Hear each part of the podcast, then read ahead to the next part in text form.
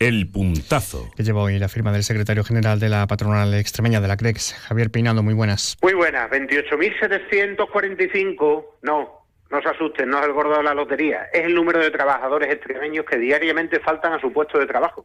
En toda España el asentismo suma nada menos que 1.450.000 personas. Además es un problema que va creciendo a tasas del 11% anual y que lastra sobre todo a las pequeñas empresas.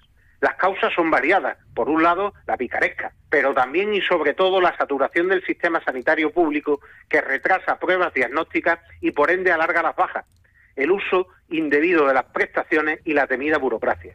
Desde Creceo y Cepime hemos propuesto soluciones como que las mutuas intervengan, liberando así al sistema sanitario público, ahorrando costes a la seguridad social y mejorando los tiempos de recuperación para los trabajadores. Ni caso.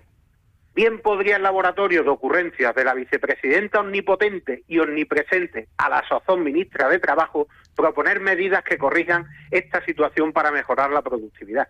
¿O es que solo le interesa seguir poniendo trabas, burocracia y exigencias a las empresas para reventarlas con incrementos de costes laborales inasumibles? Y contarles también que este medio